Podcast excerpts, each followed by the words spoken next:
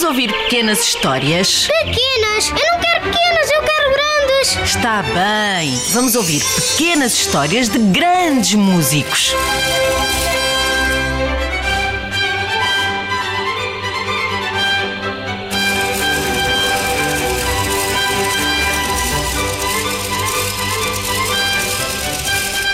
Nasceu a 27 de janeiro de 1756 em Salzburgo, na Áustria, um menino muito especial.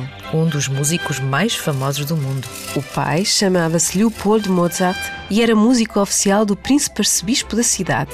E ficam já a saber que é o autor desta Sinfonia dos Brinquedos que ouvimos sempre no início dos episódios.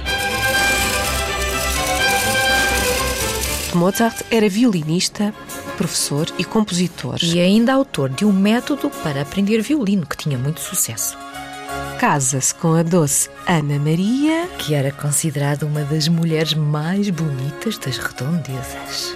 O casal teve sete filhos, mas só Mozart e a sua irmã mais velha, Maria Ana, sobreviveram. Como acontecia muito naquele tempo. Muitas crianças morriam ainda bebês ou com doenças infantis porque não havia vacinas e outros tratamentos como há agora. Mas sabemos que o ambiente em casa era alegre, divertido e ternurento.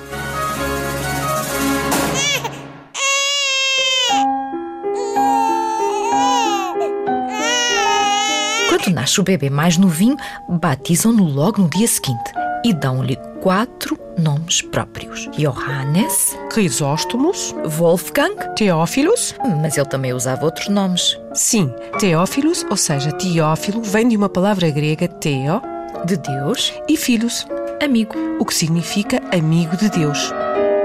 amado por Deus. Em alemão, Gottlieb, Amadeus, em latim. mas os pais tratam-no por diminutivos como Wolferle ou Wolfgangerli. E a irmã Mariana chamam Nanerl.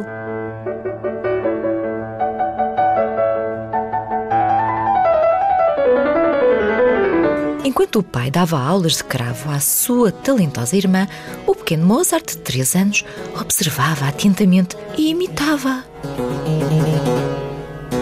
Era rapidíssimo, ágil e curioso. De olhos grandes e vivos, E queria aprender tudo. mas também desenhava por todo o lado. Chão, Mesas, cadeiras, paredes, em todos os pedaços de papel que apanhava. E quando fazia contas de somar, por exemplo, ah, parecia que subiam e desciam os números e nunca mais acabavam.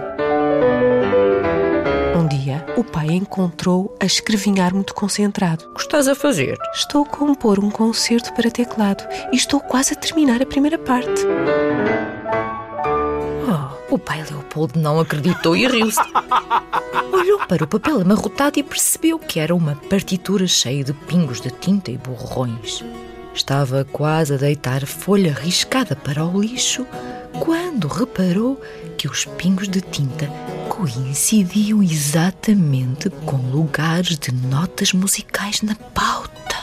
Foi então que decidiu começar a ensinar composição ao filho, dedicando-se totalmente à carreira do seu menino prodígio. Um milagre de Deus, como dizia, Ah, E ainda bem, aqui está um minuete com a melodia inventada pelo filho mas escrito pelo pai.